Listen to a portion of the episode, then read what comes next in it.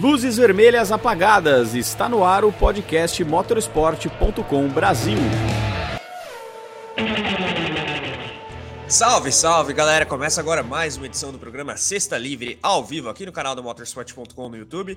Dessa vez, depois dos dois primeiros treinos livres para o GP de Singapura, a 17 de 22 etapas do Mundial 2022 da Fórmula 1. Na liderança, dobradinha da Ferrari com Carlos Sainz à frente. É isso aí. O piloto espanhol cravou a marca de 1,42,587 e ficou dois décimos à frente de seu companheiro monegasco Charles Leclerc. George Russell, britânico da Mercedes, completou o top 3 a três décimos, um pouquinho mais do tempo do líder, enquanto Max Verstappen, holandês da Red Bull, fez o quarto tempo já no final da sessão em Marina Bay. Como vocês veem na tela, Lewis Hamilton fecha o top 5 no circuito de Singapura. Portanto, muita coisa para a gente abordar. A expectativa era de fato de uma Ferrari forte nessa etapa de Singapura. A Mercedes também tinha um relativo otimismo por conta das características do traçado e a Red Bull começa um pouco atrás, mas a gente sabe que o poder de recuperação do time anglo-austríaco é muito forte. De todo modo, vocês estão conosco aqui no chat, super chat. Fiquem à vontade para palpitar, mandar seus comentários, análises, enfim. Mandem aqui que a gente vai espelhando na tela conforme possível, chat, super chat. Também convido os senhores a conferir o nosso clube de membros, clicando em Seja Membro no botão logo aqui abaixo do player além de já deixar sua curtida, se inscrever no canal e ativar as notificações. Fim de semana cheio com cobertura do GP de Singapura de Fórmula 1.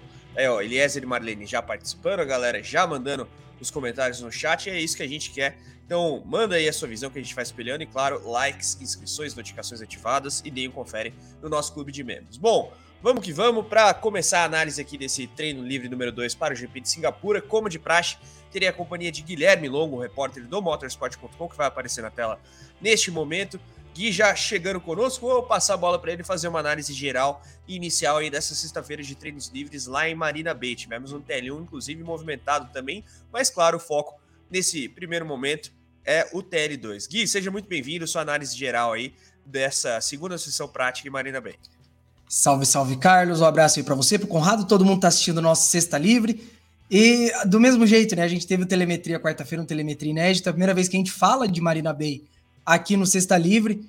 E é legal ver essa pista de volta. Ah, muita gente não gosta, porque ah, circuito de rua, ah, é apertado, ah, a velocidade é baixa. Mas tem uns desafios assim que são inéditos, que não existem em outras pistas do calendário. Um deles, obviamente, é o calor e a umidade. É, e até um dos motivos da prova ser noturna. É, primeiro dia de treinos, tivemos aí algumas coisas interessantes. O Rico já tinha previsto na quarta-feira no Telemetria que a Ferrari poderia vir forte. E vamos lembrar, a última vitória no GP de Singapura é da Ferrari, Sebastian Vettel, aquela polêmica toda com o Charles Leclerc, com a questão dos boxes, um, um, a equipe favorecendo um ao invés do outro. É, então a Ferrari tem um histórico bom aí em Marina Bay e já começa aí essa sexta-feira com as duas primeiras posições no treino livre 2, que é o mais importante do dia. É, e vamos lembrar, né? Vocês estão vendo aí na tela a tabela de classificação final. Os pneus que estão listados aí não são os pneus das voltas mais rápidas, e sim os pneus que os pilotos estavam usando nas últimas saídas, últimos stints de simulação de corrida. A gente tem a Mercedes também numa posição interessante. É, Marina Bay tem essa questão de ser uma pista meio imprevisível, tem o carro pode estar tá mal o ano todo por algum motivo lá em Singapura dar certo. Então pode ser um momento aí da Mercedes também se colocar um pouco mais na briga. E o Verstappen, que apesar de ter feito pouquíssimas voltas, se eu não me engano foram seis só no TL2, acabou conseguindo um bom quarto lugar aí no final. É, afinal, quanto mais você anda na pista, melhor é o seu tempo. O Verstappen fez o quê? Duas voltas rápidas, três voltas rápidas. Então, para ele, o quarto lugar, nesse momento, está de bom tamanho. Até trazendo uma explicação, segundo o Ted Kravitz que é o repórter da Sky Sports Fórmula 1, a Verstappen ficou preso na garagem por um bom tempo por questão é, problemas na suspensão dianteira. Vamos ver como é que fica aí para o resto do fim de semana. E é importante lembrar, Marina Bay, pista de rua, então ondulações são naturais e né, a suspensão dos carros acabam sofrendo um pouco mais naturalmente. É isso aí. Bom, vamos ver como que a Red Bull é, encara esse fim de semana de maneira mais ampla, né? Pensando no TL3 amanhã de manhã e também de maneira mais focada no quali deste sábado, quali em Marina Bay, aliás, que é muito importante, apesar de ser uma corrida tradicionalmente meio maluca, a posição de grid contribui muito, o fato de ser uma pista de rua, não muito larga, como o Gui já mencionou e tudo mais, é um pouquinho complicada a questão da ultrapassagem, embora com essa nova geração de carros, eu espero uma corrida interessante neste fim de semana lá em Singapura. De todo modo, antes mesmo da gente entrar no ar, aqui eu e o Gui, a gente é, conversava informalmente sobre a hierarquia de forças que era prevista para essa etapa de Singapura e perguntei ao Guilherme, que esteve no Telemetria com o Rico Penteado, engenheiro brasileiro que por tantos anos chefiou o departamento de motores da Renault na Fórmula 1, o que, que o Rico tinha dito com relação à ordem de forças para essa etapa de Marina Bay, né? Com base nas características do circuito, também questão de dados, né? Como o Gui bem colocou a última corrida lá em 2019, então era outro tipo de carro a hierarquia de forças da Fórmula 1 também era um pouco diferente, com Mercedes à frente, Red Bull e Ferrari ali disputando para ser a segunda força. É, mas agora a gente vê algo na linha do que o Rico Penteado tinha nos é, apontado no telemetria, né, Gui? Eu queria que você comentasse um pouco com base no que a gente teve nos teles e com base no que a gente viu no telemetria também. Vai daí. Uma, uma cornetada aqui, né? O Isaac falou que eu tenho que comprar pastilhas de hortelã. Cara, você tá, a minha voz hoje tá boa. Segunda-feira que eu não participei do reta final, não dava para ouvir. Eu precisava praticamente um megafone para conversar com as pessoas. Mas valeu aí pela preocupação. É, o Rico basicamente falou o seguinte: que a pista tende a ser um pouco mais pró-Ferrari. E vamos lembrar, a própria Red Bull já previa que seria um fim de semana difícil lá em Singapura. O Christian Horner, depois do GP de Monza, ele falou que das seis corridas restantes da temporada, ele só se preocupava com uma, que é agora, esse fim de semana, lá em Marina Bay. E a gente está vendo isso se concretizar de certo modo, né? A Ferrari está relativamente à frente, a gente está falando aí de Sainz liderando dois décimos à frente do Leclerc, mais um décimo para o George Russell, o Verstappen ficando ali alguns milésimos só atrás do Russell. Eu acho que assim, a Ferrari hoje, nesse momento, tende a ser a favorita por pouco, mas tende a ser. Mas, obviamente, Verstappen e Red Bull é uma combinação que a gente não pode ignorar. Então, assim, é, Horner falou que está preocupado com Singapura, isso não significa que a gente vai descartar o Verstappen da luta pela pole e também da vitória. Então eu acho que pode ser uma briga interessante e com a Mercedes bem mais próxima. Russell e Hamilton já andando aí bem mais colados é, com os três pilotos. Né? Afinal, o Chuck Pérez lá em nono é o que a gente está acostumado a ver do Pérez, começando o fim de semana mais atrás.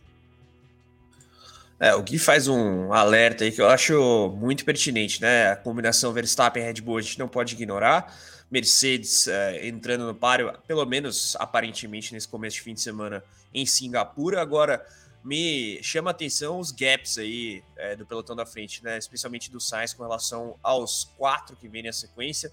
O Ocon é, já está um pouquinho mais atrás, Bottas, enfim, mas vocês veem ali dois décimos de Sainz para Leclerc.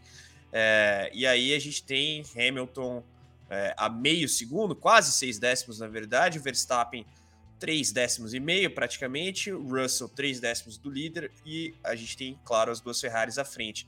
Não sei quão representativo esses gaps são pensando em classificação. Eu queria um pouco da sua análise também, Gui, pensando nesses tempos de volta que a gente vê na tela, porque de fato, é, a gente não teve uma variação tão grande em termos de volta rápida do TL1 para o TL2. A gente, inclusive, debatia isso aqui antes de entrar no ar. O tempo mais rápido do TL1 é, com o Lewis Hamilton foi na casa de 1,43,0, se não me falha a memória. E a gente tem aí 1,42,5, praticamente 1,42,6, ao passo que o Sainz também está bem à frente do resto do pelotão. Não é uma pista assim é, muito muito desafiadora, mas pelo fato de o traçado ser longo, a gente tem um tempo de volta grande, e aí até essas diferenças são um pouco atenuadas. Né? Se tivesse um gap como esse em, sei lá, Interlagos, que é uma volta muito rápida, seria um pouco mais é, preocupante, eu diria, para Mercedes e Red Bull. Como é que você vê tudo isso, Gui?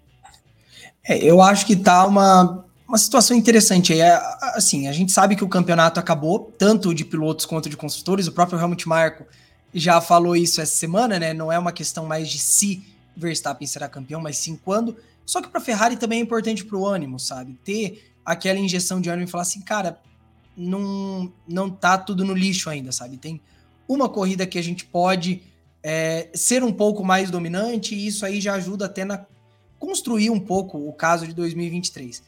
Então, vamos ver como é que fica essa ordem de forças de hoje. Eu acho que muda ainda para o resto do fim de semana. Eu acredito que a gente deve ter uma pole da Ferrari, mas não sei se uma primeira fila. Eu acredito que a gente pode ter aí um Leclerc e Verstappen dividindo a primeira fila, aí seguido do Sainz.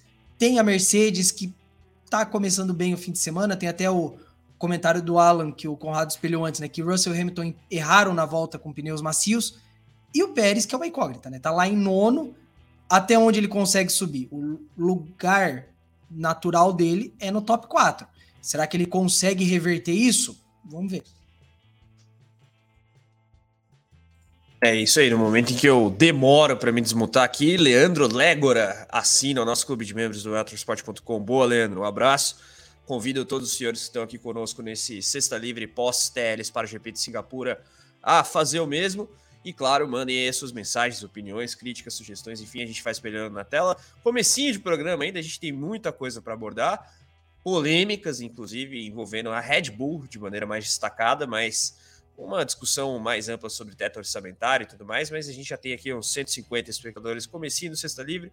Você que está conosco, já manda aí a sua mensagem, like dado também, estamos com apenas 53 likes, vamos sentar o dedo na curtida aí e fazer a inscrição, além de ativar a notificação. Também temos, claro, cobertura amanhã, pós-quali aqui com o programa Q4 e no domingo pós-corrida com o programa Pódio. Mas a gente vai atualizar a tabela aí para vocês. De todo modo, a gente tem, portanto, um, dois da Ferrari com Sainz à frente, é, Russell terceiro, Verstappen quarto, Hamilton quinto. É interessante ver, inclusive, esse desempenho da Mercedes, que embora tenha chegado otimista na figura do Mike Elliott, um dos chefes técnicos ali do time de Brackley, não tinha empolgado tanto assim o Hamilton, particularmente. A gente sabe também que o Hamilton gosta de dizer que o time tá para trás, que tem dificuldade, que tem que melhorar, mas é, ele ter liderado o TL1, embora não seja o mais representativo dos treinos, Gui, é, é algo sintomático também de que, pelo menos, é, a gente pode esperar um novo elemento ali na briga se não por vitória, talvez por um pódio. De maneira que vem acontecendo até nas últimas etapas, mas eu acho que com um pouco mais de facilidade, porque a gente viu em corridas recentes, perdão, a Mercedes sofrendo em termos de ritmo de classificação e dando a volta por cima no ritmo de corrida. Se se mantiver a tendência de um ritmo de corrida bom para as flashes de prata, dá para esperar algo interessante dessa etapa de Singapura, né, Gui? E eu acho que é isso que todo mundo está querendo ver, sabe? Quando a gente teve a introdução do novo regulamento, né? Muita gente fala assim: ah, agora a gente vai ter uma briga de três. É a briga de Mercedes, de Ferrari e Red Bull, e a gente ainda não viu isso. Talvez Marina Bay seja o palco para isso. Eu vou até retomar o que o Rico falou quarta-feira. Marina Bay é uma pista imprevisível. Você tem carros que vão bem o ano todo, chegam lá, vão mal. Carros que vão mal o ano todo, chegam lá e vão bem. A Mercedes, a gente sabe que ela tá indo bem em pistas de alto downforce. Esse tem sido um ponto é interessante, porque aí a questão da altura do carro meio que dá uma minimizada. Então, eu acho que a Mercedes pode estar lutando, não sei se vai ser uma luta por vitória. Afinal, a Mercedes tem um bom ritmo de corrida, mas ainda está abaixo de Ferrari e Red Bull. Mas a gente já viu Russell fazendo pole position esse ano. Quem sabe não pode ter uma surpresa aí e Hamilton ou Russell garantirem mais uma pole para Mercedes essa temporada.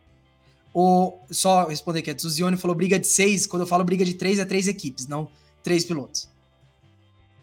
É, e briga de seis tem que melhorar o Sérgio Pérez aí, né? Que tá um pouco abaixo, como a gente vê na tela, inclusive, mas é, com a tabela completa diretamente no motorsport.com, a gente vê um quadro um pouco mais amplo desses treinos, né? Com base no TL2 agora no presente momento, e a parte, digamos, intermediária ali da tabela, depois das equipes e das é, construtoras de motores, também colocam um aspecto interessante. Apenas oito voltas dadas pelo Verstappen nesse treino, contra, por exemplo, 26 do Russell, bastante, 23 do próprio Sainz, Leclerc nem tanto, mas enfim, praticamente o dobro aí do Verstappen. Problema de suspensão, como o Gui bem colocou na informação de, do Ted Kravitz, repórter da Sky Sports F1, essa questão de confiabilidade numa etapa como Singapura, ela também é, pode ser determinante. Não só a confiabilidade, eu diria, Gui, mas estratégia também. E aí, a gente pode até ter uma Ferrari favorita em termos de ritmo de quali, mas sabemos que na corrida há muitos mais elementos em jogo que podem ser decisivos, especialmente numa uh, praça tão maluca como costuma ser Marina Bay, né? A gente já teve algumas corridas bem interessantes no GP de Singapura. Vamos ver se o time de Maranello reage bem aí aos desafios dessa 17 de 22 etapas do Mundial. Agora, Gui, a gente falou aí com base nos tempos que a gente vê na tela, com base na tabela, claro. É, nos remetemos ao que disse o, tele, o, o, Rico Penteado, perdão, no Telemetria nessa quarta. Passamos um pouquinho sobre a situação aí dos três times que estão à frente nessa tabela de classificação do TL2. Depois a gente traz para a galera o TL1 e os seus destaques também. Mas quero saber é, seu palpite aí, como é que você acha que pode se dar esse quali amanhã e especialmente a corrida. Mas vamos por partes e comecemos então com o sábado. Vai daí, Gui. Então, eu já meio que dei aí uma prévia do que, que eu acho que pode acontecer. Eu acredito que vai dar uma pole da Ferrari.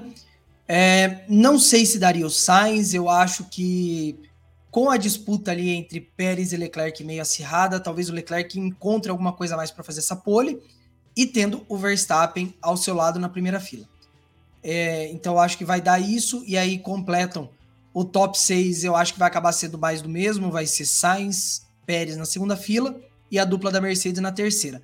Já no domingo, aí eu acho que a situação muda um pouquinho. Eu acredito que a Ferrari tem potencial para vencer sim.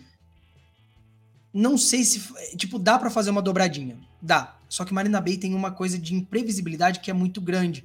Quem acompanhou a transmissão hoje deve ter ouvido isso ser mencionado várias vezes. Todas as corridas já realizadas em Singapura tiveram safety car. Então, isso acrescenta um fator de imprevisibilidade a mais, aonde a estratégia de pit stop, o momento que você faz pit stop, se torna muito mais importante. E aí a gente pode ter essas zebras. Querendo ou não, a gente já teve algumas vitórias é, sendo definidas por isso. Então pode mudar aí, mas eu acho que a Ferrari tem chance sim de fazer pole e fazer vitória no fim de semana. Quero saber da galera agora no chat, super chat, pessoal, seus palpites aí, Ferrari, Mercedes, Red Bull, quais pilotos, mandem aí, que a gente quer saber a opinião dos senhores, a gente vai espelhando na tela também conforme possível. Deixem o like clicado, estamos aí com 190 espectadores, quase 200, comecinho ainda do nosso programa Sexta Livre aqui, pós-Teres para o GP de Singapura, então participem conosco e deixem sua curtida, além de se inscrever no canal e ativar as notificações além também de conferir o nosso clube de membros. A gente teve um assinante aqui agora, o Leandro Légora, e você pode fazer como ele, clique no botão Seja Membro, nosso player aqui no YouTube, para conferir os nossos pacotes. Agora, tem também a questão de previsão de, de tempo, perdão, inclusive possibilidade de chuva tendo sido ventilada mais cedo nessa semana. Eu confesso que não sei como tá é, a previsão nesse momento, né? Olhei é, a previsão, acho que lá na segunda-feira, sabemos que isso tudo pode mudar rapidamente aí com uh, o passar dos dias e eu quero que o Gui, se possível, aí dê uma atualizada nessa questão. Então, a gente tem uma previsão de chuva. Vamos lembrar, eu até mencionei isso quarta-feira no Telemetria, né? A gente tem não só a Fórmula 1 correndo esse fim de semana, mas a gente tem a MotoGP também, e as duas bem próximas, a uma distância de um voo de quatro horas. É a Fórmula 1 em Singapura, a MotoGP na Tailândia. E para as duas categorias, a previsão do fim de semana é de chuva. Hoje não se concretizou a chuva lá em Singapura, ela estava prevista mesmo para mais tarde, durante a madrugada. Amanhã e domingo, a gente já tem aí uma situação bastante interessante, ó, sábado, previsão de a chuva até baixo assim, 23%, mas a umidade quase 90%. No domingo, 80% de chance de chuva. Então, vamos ver como é que fica. Tem a questão da hora da corrida também, né? A hora do quali que lá em Singapura é mais ou menos 7, 8 horas da noite. No caso do sábado, a chance de chuva, ela. Opa, desculpa. Eu falei 23%, 23% era hoje. Sábado e domingo, 80%.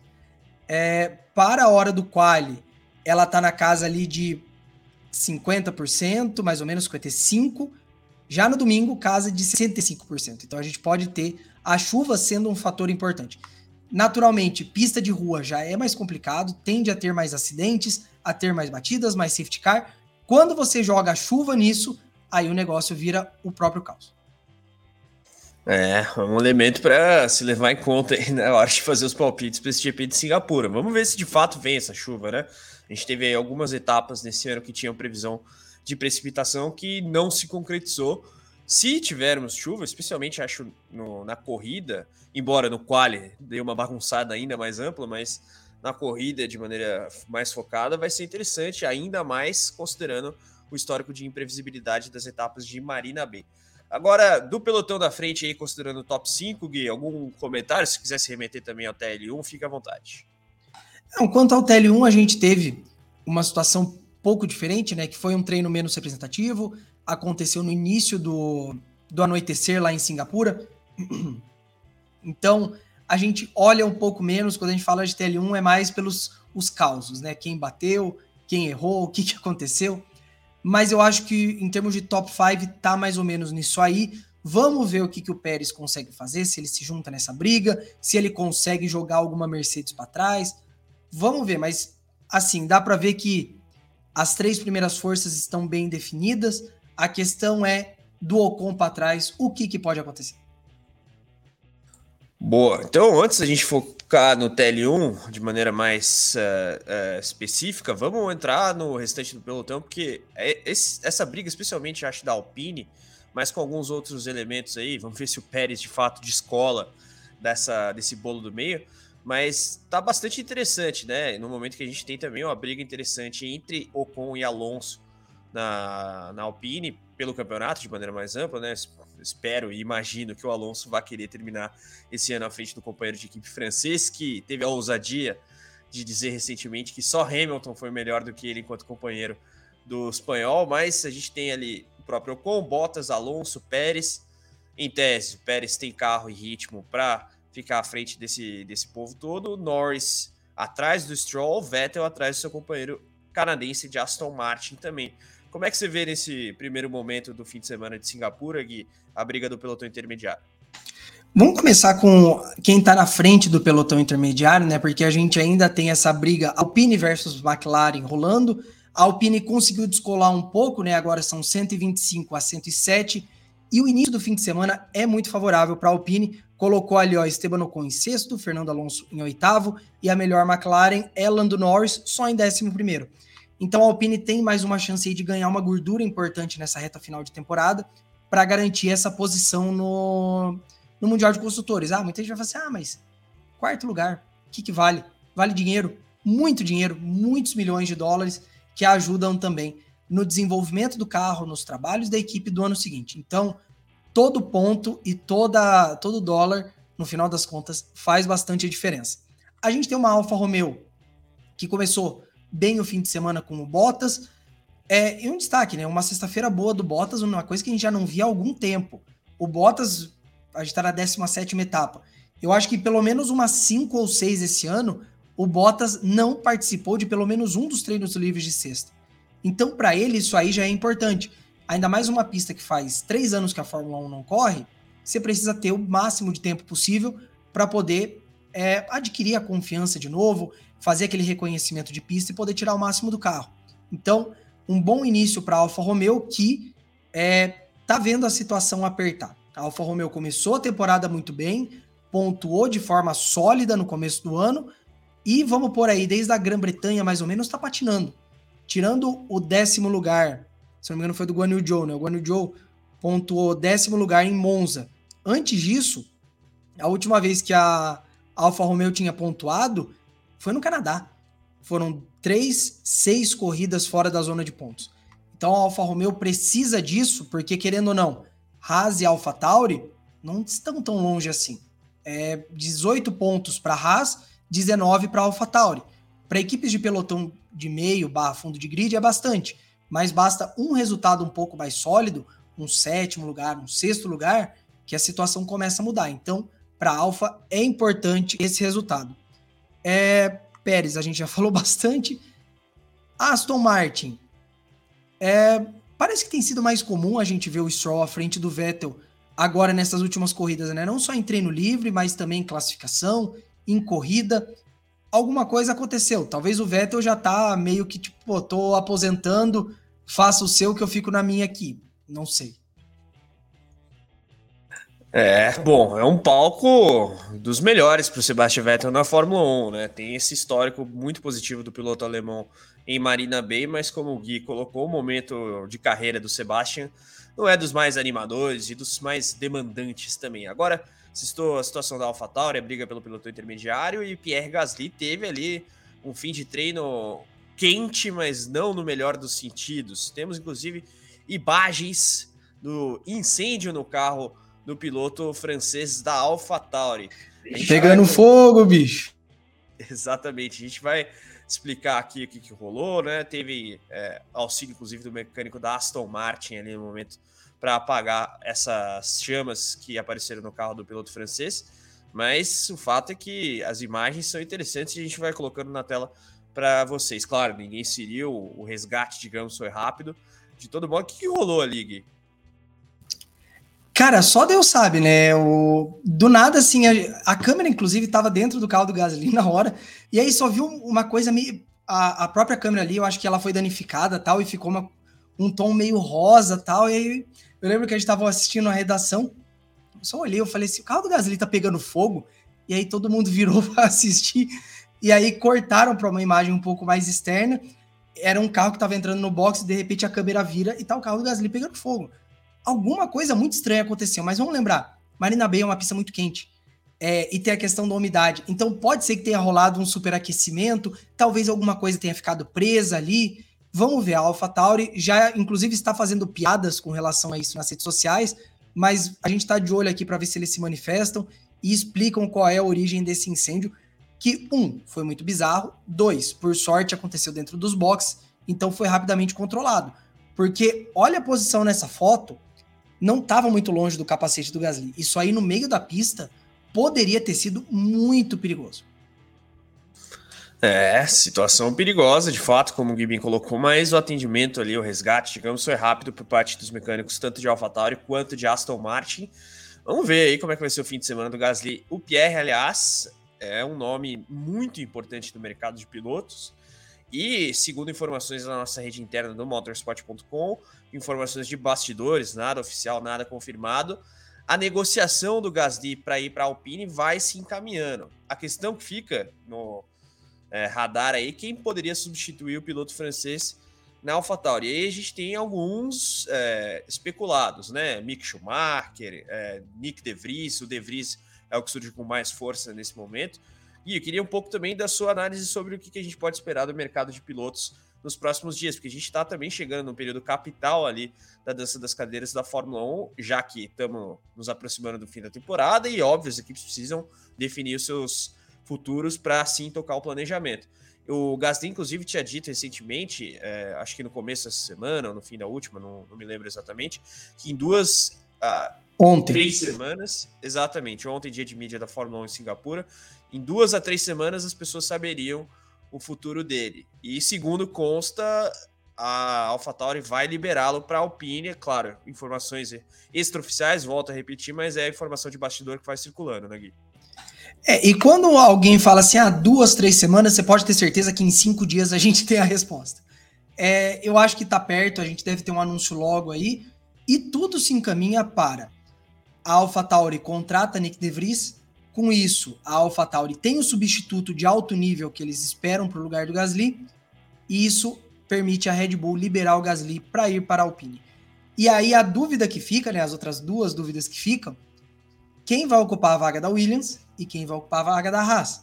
E aí que a gente tem brigas interessantes rolando, é, mas eu acho que a Alpine e a AlphaTauri estão bem definidas mesmo. O Gasly deve ir para a Alpine e no lugar dele na AlphaTauri deve vir Nick De Vries, o que é uma coisa interessante, né? Porque o De Vries a gente sabe que é um grande piloto. Ele chega como o novato, mas é um novato que já é campeão mundial, contra o Tsunoda que não vive o seu melhor ano. E o Nick De Vries, obviamente, vai chegar com sangue no olho, querendo roubar a vaga do Pérez na Red Bull. Então deve ser aí uma, uma movimentação interessante. E aí depois a gente só tem que ver mesmo Williams e Haas que surgem aí alguns nomes, né? O Williams já falou que está disposta a esperar por Logan Sargent, só que o Sargent depende dele mesmo, ele precisa terminar no top 5 da Fórmula 2 para garantir os pontos do, da superlicença, enquanto na Haas parece que quem está ganhando força nesse momento é Nico Huckenberg. Assim, sou contra, pelo amor de Deus, chega do Huckenberg, mas pode ser a, a saída aí da Haas, que é uma coisa interessante. A Haas é, o ano passado, quando trouxe Mazepin e Schumacher, ela deu a impressão de que passaria a ser uma equipe mais de entrada, de desenvolvimento de pilotos, e agora no ano que vem pode ter dois pilotos tipo, muito experientes. O Magnussen e o Huckenberg. Então é duas mudanças bruscas de filosofia em questão de dois anos, vai entender. Bom, acho que tem uma coisa que explica uh, os novatos, que é Ferrari mais dinheiro. Agora, a mudança de paradigma, digamos, no critério da seleção de pilotos, de fato, ela salta os olhos. Né? Embora a contratação do Magnussen me é, parecesse fazer bastante sentido naquele momento. A gente recorda do contexto no qual o dinamarquês voltou à Fórmula 1, né? Invasão é, da Rússia à Ucrânia, portanto, a reação da comunidade internacional, e isso também no âmbito do esporte. No fim das contas, o Mazepin acabou pagando o preço e aí abriu-se uma vaga. Fazia sentido para uma equipe como a Haas recorrer a um velho conhecido. Agora, Huckenberg. Mas Gui, o ponto é, vai contratar quem? Quem que você contrataria na vaga do que, do alemão que parece estar nessa pole position? Diga.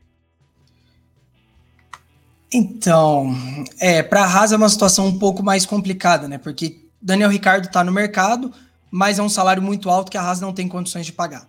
Já é visível que a Haas não tem interesse em manter o Mick Schumacher por mais uma temporada.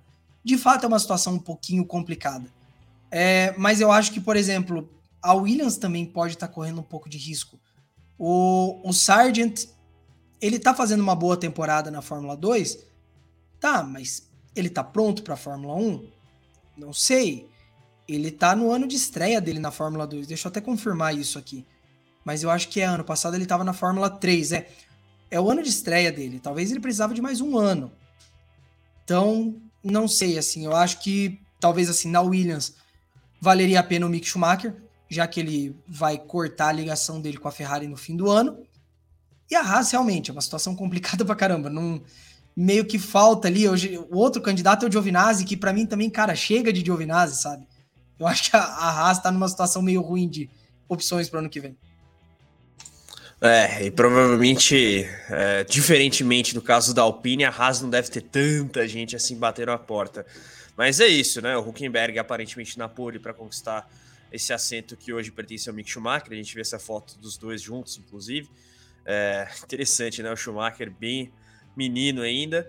É, e o Huckenberg já velho nessa foto, brincadeiras à parte, mas o Hulk, é esse o ponto, né? O piloto, se eu não me engano, de 35 anos de idade, tem mais ou menos a mesma faixa etária do Sebastian Vettel, que está se aposentando, e sempre ali rondando o mercado da Fórmula 1. Claro, ele está fazendo a dele, mas isso também nos faz questionar um pouco esse processo de renovação do, da geração mesmo de pilotos na Fórmula 1, né? A gente tem um Alonso é, quarentão, o Huckenberg aparentemente volta ao grid, próprio Hamilton, já com seus 30 altos anos, 37, se não me engano, mas é bom, Hamilton e Alonso a gente entende, né? Huckenberg já não é a mesma história.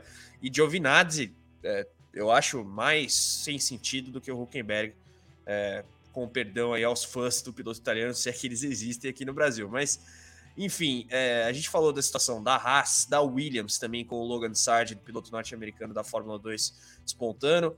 É, tem outros é, candidatos a essa vaga da Williams, obviamente. Né? O próprio Nick De Vries é um dos postulantes, mas a gente sabe que com o recente interesse da Alpine até, mas principalmente da AlphaTauri nele, ele acabou meio que snobando o próprio time de Grove, que é natural, afinal é, a Williams corre no fundo do grid.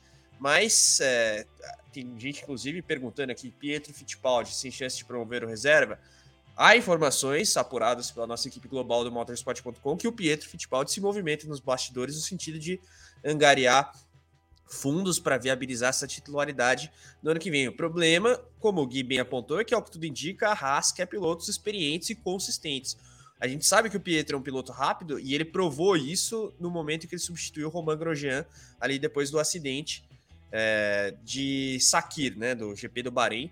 E o Pietro Fittipaldi correu o GP do Sakir na sequência e o GP de Abu Dhabi num ritmo muito similar ao do próprio Magnussen. Mas a questão é consistência e a experiência, feedback e tudo mais.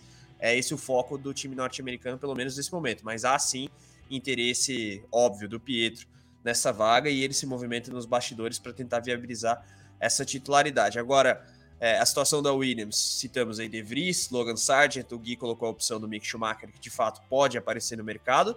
Vamos ver, o caso da Williams é um pouco menos, digamos, é, previsível do que as situações de Haas AlphaTauri e Alpine. A Alpine, é o que tudo indica, vai de fato conseguir contratar o Gasly. A AlphaTauri, o De Vries agora desponta como favorito. E aí na raça a gente tem o Huckenberg. Mas falando ainda de mercado, antes da gente entrar em outros assuntos, temos é, imagens, meu caro Guilherme Longo, de Daniel Ricardo é, flagrado no box de uma equipe. No box não, no Hospitality Center, que enfim é a casa da equipe nos paddocks aí dos GPs de Fórmula 1. Que equipe é essa e qual rumor fica um pouco mais quente a partir do momento que o Daniel aparece nessa localização específica aí de qual marca, meu caro Gui? É uma imagem que tá chamando a atenção aí, né? Daniel Ricardo foi visto saindo do Hospitality Center, né? Que é a, a, a área de onde os, os mecânicos, os membros das equipes é, relaxam, fazem suas refeições, onde as equipes recebem patrocinadores, recebem convidados. E Daniel Ricardo foi visto saindo do Hospitality Center da Mercedes. É, e obviamente isso aí inflama ainda mais os rumores de que Ricardo pode ser o piloto reserva da Mercedes em 2023. Vamos lembrar, eu já mencionei isso aqui umas vezes, mas é importante. Hoje a Mercedes tem dois pilotos reserva e ela deve perder os dois pilotos reserva. Um é o Nick De Vries, que está aí próximo de assinar com a AlphaTauri, e o outro é o Stoffel Van Dorn. O Van Dorn é hoje piloto reserva da Mercedes pela condição de ser piloto da Mercedes na Fórmula E. Mas agora a Mercedes saiu da Fórmula E, o Van Dorn está trocando de equipe, então naturalmente essa ligação deve se desfazer e a Mercedes vai ter que correr atrás de um novo piloto reserva. E aí sobra para Daniel Ricardo. Inclusive, até bom essa imagem tá na tela, porque no GP de Monza o Hamilton, inclusive, defendeu que o Ricardo deveria estar no grid, não ser piloto reserva em 2023. Mas aparentemente é esse o caminho. Hoje o Ricardo é, perdeu força numa possível disputa de vaga da Haas e esse meio que surge como a única opção dele aí para 2023, a não ser que, claro, ele decida um sabático ou tentar alguma outra categoria. É, o ponto, Gui, do sabático é ele conseguiria voltar depois, seja como titular, reserva, enfim. Me parece muito difícil um retorno do Ricardo à titularidade de uma equipe de Fórmula 1, caso ele fique um ano distante do circo de maneira mais ampla, né? Seja é, como reserva ou, sei lá, indo para uma equipe menor, Williams, Haas. É importante que ele mantenha o contato com o pessoal da categoria, né? Se ele tira um ano sabático, além da dúvida, do questionamento qualquer um poderia se fazer em relação à, à confiabilidade dele enquanto piloto, né, no que tange a consistência, entregar resultados de maneira é, continuada, ainda teria um, um hiato da categoria, uma ausência com relação a garagem, carro, simulador. Eu não sei o quanto que seria viável um retorno dele pós um ano sabático. Não sei o que, que você pensa, Gui. É, eu acho que assim, pro Ricardo, o Ricardo não é Fernando Alonso, sabe? Alonso é um bicampeão, é um piloto que, apesar das, dos problemas de relacionamento com as equipes, é um piloto basicamente incontestável dentro da pista. Então, o Alonso tirar um ano sabático e voltar, ele consegue. O Ricardo já não tem esse cacife todo, porque o Ricardo de 2022 tá muito longe do Ricardo de 2018, que foi o último ano dele na Red Bull. Ali na Red Bull, ele era um, um piloto comprovado, é o cara que ganhou oito corridas, é o cara que em três anos que foi companheiro de Verstappen, bateu ele em dois. Então, é, o passe dele hoje está muito mais baixo. Aí, para voltar à Fórmula 1 em 2024, eu já acho que é bem mais complicado. Então, para o Ricardo, essa questão de ser piloto reserva, talvez é o mais próximo do ideal aí, porque faz um treino livre ali, um treino livre aqui, tá sempre no paddock, então tá sempre de olho nos rumores, quem vai ficar, quem vai sair, quem tá precisando de um piloto, e se coloca aí na disputa se necessário. É, e além de tudo isso, no caso do Ricardo, ainda tem o fator grana. Tudo bem que ele vai ser bem pago ano que vem pela McLaren, que está aí desembolsando uma boa grana para liberar o assento dele para o Oscar Piastri, mas ele é um cara caro, né? E aí, bom, saindo também da categoria, perderia um poder de barganha, inclusive financeiro. Mas é isso, vamos ver aí se esse rumor sobre o Ricardo ser reserva da Mercedes ele se materializa nos próximos dias. E quero saber dos senhores aqui no chat, super chat, seus palpites para esse mercado de pilotos da Fórmula 1 para 2023. Dança das cadeiras intensa, é, especialmente a partir do anúncio de Alonso na vaga de Sebastian Vettel na Aston Martin, o que desencadeou toda uma repercussão no mercado para o ano que vem. Mandem aí os seus palpites. Vocês acham que o Ricardo deve ser reserva da Mercedes? Se não deve, enfim. A gente vai esperando na tela a opinião dos senhores. E claro, deixem os seus likes também. A gente está com 260 espectadores aqui. Né? Não temos nem 150 likes, galera. Vamos subir o número de curtidas chegar perto dos 200, já que a gente está com mais de 250 espectadores. Senta o dedo no joinha, curtida clicada e também faça sua inscrição e ative as notificações. Amanhã a gente tem o programa Q4 com análise do quali para o GP de Singapura. No domingo, como de praxe, o pódio com análise da corrida propriamente dita. A gente convida também a assinar o nosso clube de membros. Clique aqui no botão Seja Membro logo abaixo do player no nosso vídeo aqui no YouTube, do nosso programa, que você vê os pacotes e escolhe o mais apropriado para você. Agora, estão começando a chegar aqui algumas declarações sobre uh, os, os treinos, perdão, dessa sexta-feira lá em Marina Bay. E a gente registrou há pouco a situação do incêndio do carro do Pierre Gasly ali no pit lane do circuito de Singapura. Ao que tudo indica, o próprio francês já falou sobre o assunto e o Gui tem aí o que ele disse. Manda bala, Gui. É isso aí, é o cara que a gente estava querendo ouvir mesmo, entender o que aconteceu, como começou esse fogo. É, ele falou assim, ó, eu é, ele falou: ah, foi muito quente. Tava brincando, né? mas falou nada para me preocupar. Foi uma questão é, de um, cabo que estava conectado, né? A alimentação do sistema de combustível. É, e algo deu errado porque nessas condições é um pouco diferente que o normal. No final, é, tivemos apenas a, a pintura queimada, mas não foi nada demais. Eu consegui sair do carro assim que eu entendi o que estava acontecendo e continuar. Naquele momento, eu vi né, o que estava acontecendo, é, e isso aí foi meus mecânicos que falaram, né? Nunca tinha saído do carro tão rápido quanto hoje, mas foi só para é, garantir a minha segurança. É, não acho que vá mudar nada para o resto do fim de semana.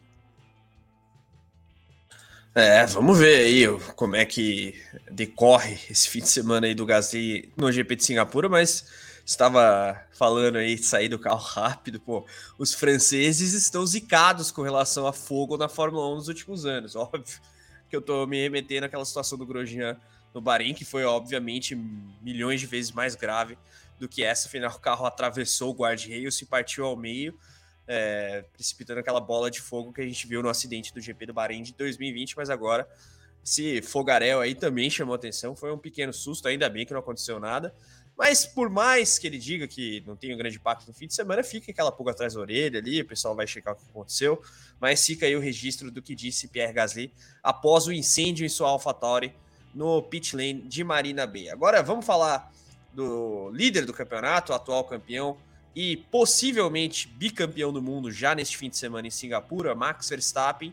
O piloto da Red Bull foi segundo no treino livre número 1, um, que não é o mais representativo nem teve as voltas mais rápidas, e quarto agora no TL2, atrás de Russell, de Leclerc e de Sainz, o líder da segunda sessão prática em Singapura. O que, que o Verstappen falou? É, vamos para as aspas e depois a gente vai falar também sobre a matemática do título. Como o Carlos falou, o Verstappen pode ser campeão esse fim de semana e aí a gente vai explicar para vocês o que, que ele precisa e, na verdade, o que ele depende dos outros fazerem também. Mas vamos primeiro aí entrevista de Verstappen para Sky Sports Fórmula 1. Acho que começamos bem. No TL1 o carro estava funcionando bem.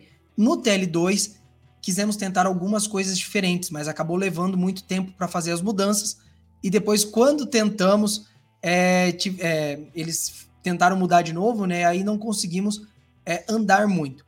Mas acho que o TL2 não é muito representativo do que mostramos até agora. Ainda há muita janela para, melhor, é, para melhora.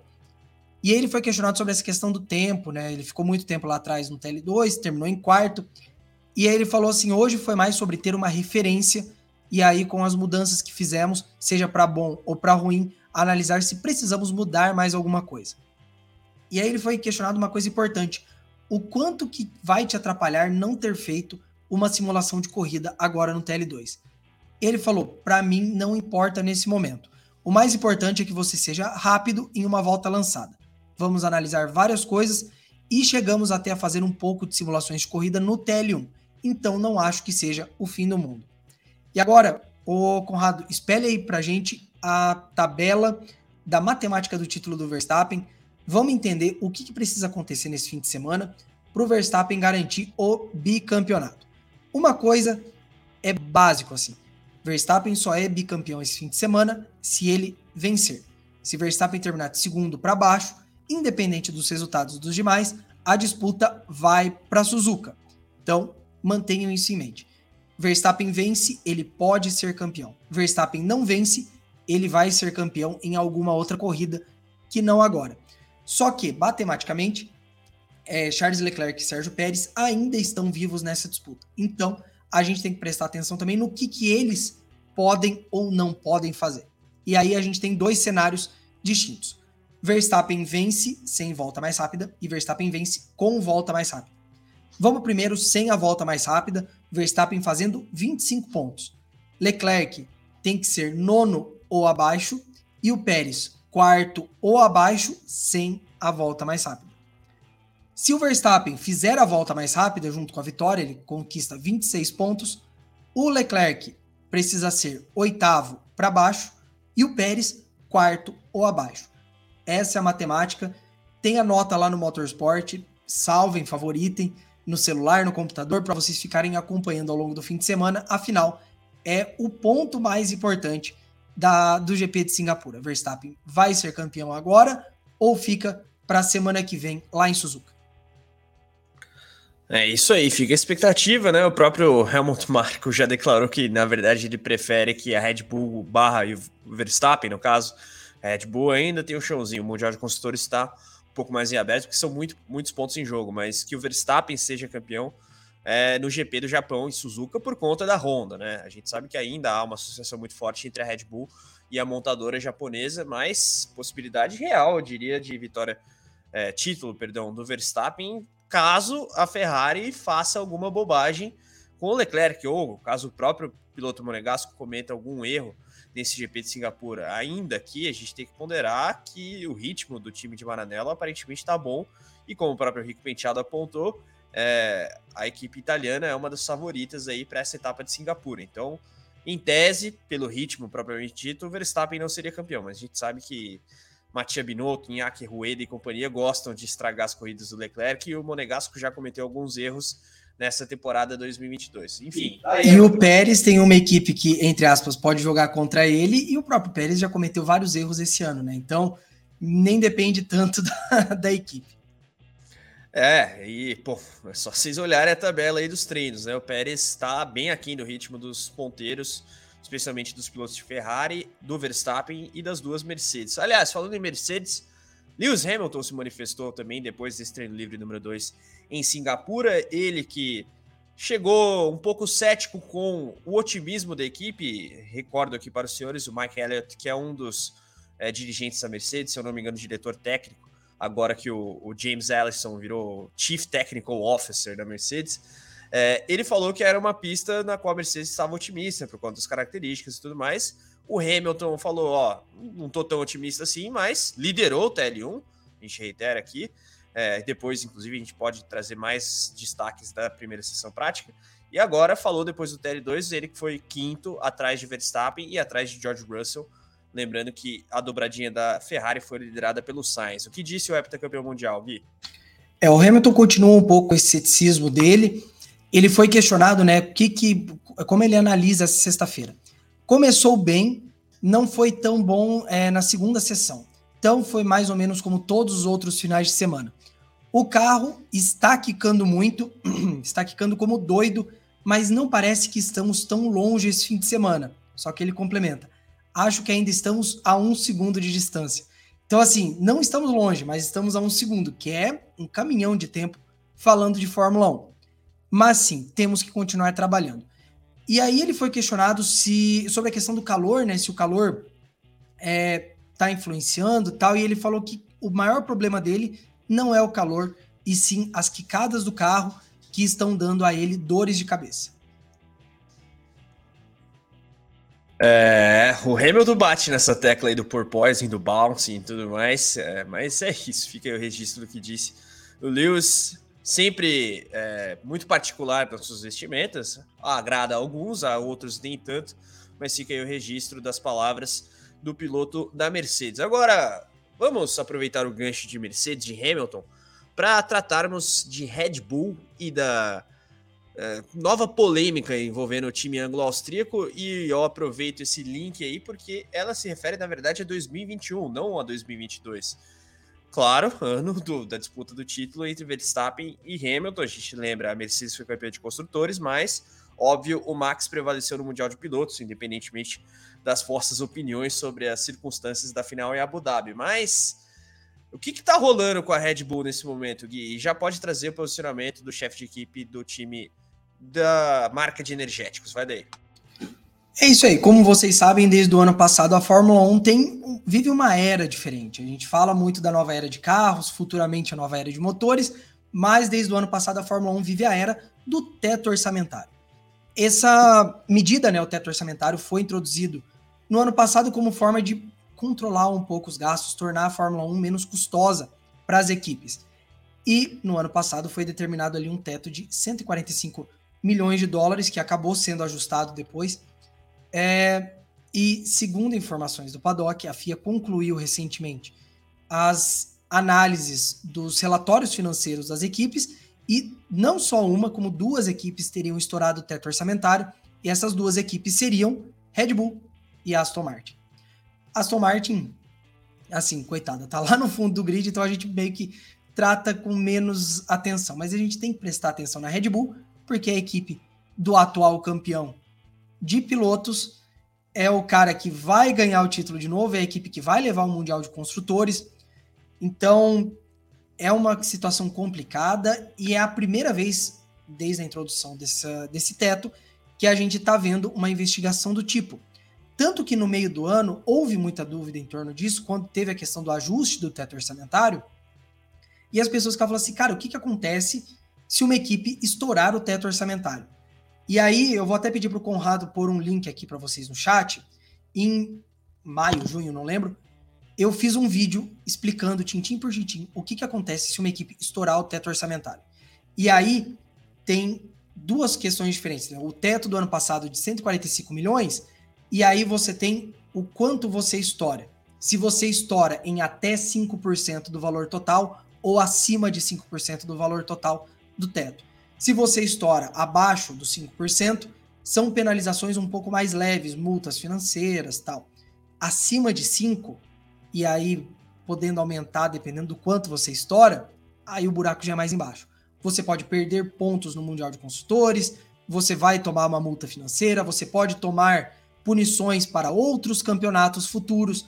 Então vamos ver como é que fica. O link já está aqui no chat. Vejam depois esse vídeo para entender o, qual que é o buraco da Red Bull. Que fique bem claro. A não ser que seja uma situação muito absurda, tipo a Red Bull estourou em 30% teto orçamentário, o título do Verstappen do ano passado não está ameaçado.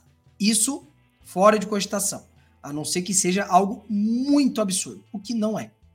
Então, vamos ver como é que fica. A gente sabe que semana que vem a FIA vai entregar oficialmente os resultados desses é, relatórios financeiros e aí a gente vai ter essas informações um pouco mais a fundo. Eu não lembro agora se é dia 4 ou dia 5. É, terça ou quarta-feira a gente vai ter uma resposta quanto a isso. E aí vamos ver as declarações, porque obviamente o Paddock não ficou quieto. E não é só Christian Horner que se manifestou. Obviamente, Carlos Costa, quem que não ia deixar essa passar? Toto Wolff. Era óbvio que o chefe da Mercedes não ia deixar essa passar. Ele também ia comentar, mas vamos deixar ele aqui para daqui a pouco. Christian Horner se defendeu e falou que está confiante que a Red Bull não estourou o teto de gastos. Ele falou o seguinte: é a primeira vez que isso acontece, mas fazemos nossa devida diligência e somos auditados de qualquer maneira. É um processo semelhante ao de trabalhar com um auditor, então é um pouco personalizado para a Fórmula 1. E os esclarecimentos vêm surgindo mesmo depois de todos os documentos enviados. Então você pode ver como é um processo que ainda está amadurecendo, mas a FIA está trabalhando duro e dando o seu melhor. É, vamos ser bem honestos, o Christian Horner falou, falou e não falou nada, né? Essa questão que é um negócio que está começando, está amadurecendo, todo mundo sabe. É o primeiro ano que isso está sendo analisado. Mas em nenhum momento ele pega e fala: não, isso aqui está errado, não sei o quê. Meio que saiu pela tangente, vamos ver como é que fica. Mas, obviamente, Christian é, Toto Wolff não podia deixar de falar, afinal, é a equipe que estava envolvida na briga no passado e que, se houve algum estouro de gastos por parte da Red Bull, a grande prejudicada, obviamente, seria a Mercedes. Ele falou o seguinte: teto orçamentário é provavelmente a evolução mais importante no nosso regulamento para mantermos um grid nivelado. E para permitir que as equipes que não tenham o orçamento completo possam alcançar, estamos reduzindo o teto para as equipes de ponta. Então é muito importante demonstrarmos que esse regulamento está sendo corretamente policiado. E eu não tenho outro motivo para acreditar diferente. A FIA, particularmente, ele fala Mohamed, Mohamed Ben Sulayem, presidente da FIA, tem mostrado um posicionamento muito robusto sobre garantir o cumprimento de todos os regulamentos. Então, acho que se, é, se estamos falando agora de algo tão grande, ele mostrará a mesma integridade e liderança que ele tem mostrado até então. E aí ele foi questionado especificamente sobre o caso da Red Bull e ele meio que deu um passo atrás.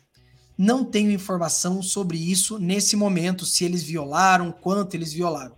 E obviamente, violar em um ano significa que você provavelmente está violando no segundo ano e que você potencialmente está violando no terceiro ano. E assim que isso for resolvido, tenho certeza que teremos muitas discussões sobre qual o efeito que isso terá. Mas ainda é muito cedo para comentar. É, meus caros, estavam sentindo falta de polêmica na Fórmula 1. Temos uma aí para os próximos dias. Essa foto parece episódio de Casos de Família, diz o Vitor Gato. Salve para ele, aliás. De fato, quero saber de vocês aqui no chat, super chat, opiniões sobre esse rolo todo.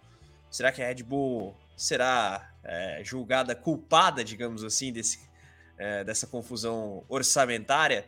Enfim, coloque aqui o que vocês acham e, claro, likes, meus caros. A gente está batendo aqui o auge do nosso programa, no momento em que a polêmica surge, coincidentemente ou não, mas temos aqui mais de 315 espectadores. Galera, vamos sentar o dedo na curtida aí. Estamos com 315 espectadores, 170 likes. Vamos chegar nos 250 likes aí. Então, sentem o dedo na curtida, joinha apertado, notificação ativada. Amanhã a gente tem o programa Q4 com análise do grid. Chegaremos aqui com atividades de pista que de fato importam verdadeiramente são mais conclusivas, né? Afinal, a definição do grid em Singapura é importante, então você faz a sua inscrição, ativa a notificação que recebe os alertas dos nossos programas. Like dado aqui, vamos bater a meta aí de 250 likes e convido vocês todos que ainda não são assinantes a dar um confere no nosso clube de membros. Clique no botão Seja Membro logo aqui abaixo do player do nosso programa no YouTube e aí você confere os pacotes para todos os gostos, bolsos e tudo mais. E claro, pode fazer a assinatura e se juntar a nós de maneira mais participativa ainda. Bom, é, vamos adiante. De noticiário, eu acho que esse é o grande destaque do dia. Não sei se tem alguma outra coisa que você queira abordar, Gui, de TL1, hoje no noticiário. Opa, vamos dar uma olhada aqui, ver se a gente lembra. Ah, não, é, a gente tratou aí os, os mais importantes do dia. Podemos seguir em frente. É isso aí. Bom, temos alguns destaques de outras categorias antes de fecharmos o programa. Hoje, afinal, esse fim de semana não tem única e exclusivamente a Fórmula 1, tem também etapa da MotoGP. MotoGP que teve no fim de semana passado no Japão e Moteg o retorno de Mark Marques e agora parte para mais uma etapa. O retorno não. O retorno não? Ah, é, o Marques tinha voltado já em Aragon, mas foi um retorno que durou uma volta só. Exato, bem, bem ponderado, bem ponderado. É, agora ele voltou de vez, vamos colocar dessa, dessa forma. E segundo consta, segundo o próprio Marques, sem dores, o que é uma notícia boa. Mas vamos ver se isso vai durar, né? A gente sabe o quão zicado o piloto espanhol da Honda tem sido nos últimos anos. Agora temos a etapa da Tailândia. Vamos passar rapidamente pelo que já tivemos no fim de semana da MotoGP? É isso aí, a MotoGP está correndo lá na Tailândia, o circuito de Chang, em Buriram. E a gente já teve os dois primeiros treinos livres nessa sexta-feira. E olha, dois treinos livres que são extremamente importantes porque a chuva não caiu durante os TLs. Então, amanhã tem uma previsão de chuva forte. Os pilotos já correram para fazer os seus tempos e tentar se garantir no Q2. No TL1 tivemos liderança de Mark Marques. Olha só, a chuva, Mark Marques foi para o chão, e mesmo assim terminou o TL1 na liderança. No TL2, a gente teve um domínio da Ducati, fazendo as quatro primeiras Johan Zarco, Peco Banhaia, Jorge Martin e Luca Marini. Desses, os três primeiros, Zarco, Banhaia e Martin, fazendo um tempo melhor que o do Mark Marques. No compilado aí geral do dia, a gente tem nesse momento, então, o Zarco mais rápido, Banhar em segundo, Martin em terceiro, Mark Marques o quarto colocado. E ó, atenção, Fábio Quartararo também está hoje entre os 10 pilotos que vão direto para o Q2, enquanto Alex Espargaró não. Alex Espargaró no momento é apenas o 13 terceiro no combinado das duas sessões. Se chover amanhã, então a gente vai ter Alex Espargaró disputando o Q1 no quali da MotoGP. E a MotoGP que inclusive divulgou nesta sexta-feira o calendário de 2023. Já tá lá no motorsport.com, depois deem uma olhada, mas vamos passar os destaques principais. A temporada começa mais tarde que o normal. GP de Portugal em 26 de março, o Qatar, que é o palco tradicional da abertura da MotoGP desde 2005, vai ser a penúltima corrida do ano por causa de uma reforma no circuito de Losail. Então a gente tem Portugal, Argentina, é, GP das Américas lá nos Estados Unidos e algumas mudanças interessantes. A entrada do GP do Cazaquistão vai ser em 9 de julho, a chegada do GP de Bharat na Índia em 24 de setembro, a, o GP da Índia no mesmo lugar onde foi o GP da Índia de Fórmula 1, o circuito de Buda.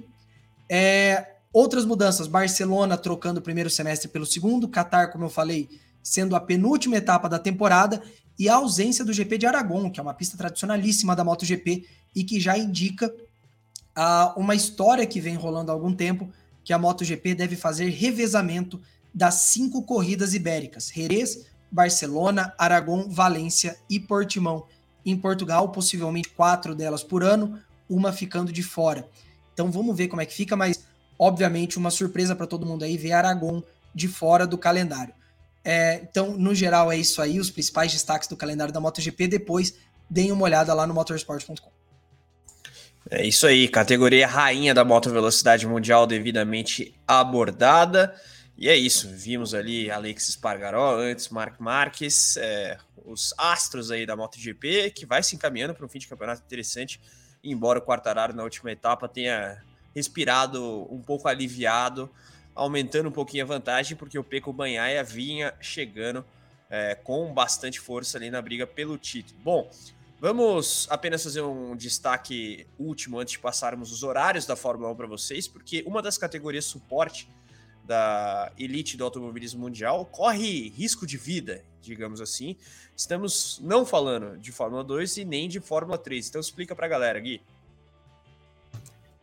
Isso aí, foi uma notícia que pegou todo mundo de surpresa essa semana, surgiu primeiro no Telegraph, o jornal britânico, mas que agora foi confirmado, inclusive pela própria categoria, a W Series é, corre o risco de sequer terminar a temporada 2022 por dívidas, por falta de financiamento.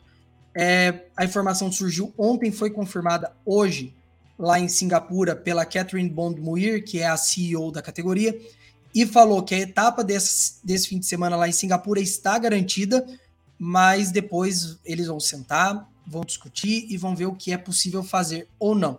Inclusive, é até muito bom a gente ter a foto dessa moça aí, Jamie Chadwick, que está dominando o campeonato e pode, inclusive, garantir o tri já neste fim de semana lá em Singapura. Então vamos ver como é que fica aí.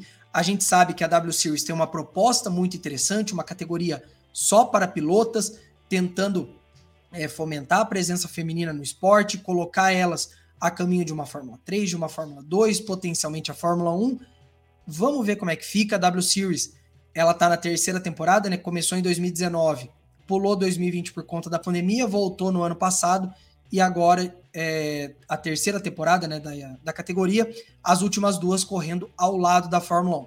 Lembrando que o grid da W Series tem uma brasileira, Bruna Tomazelli, que hoje é a 12 colocada no campeonato.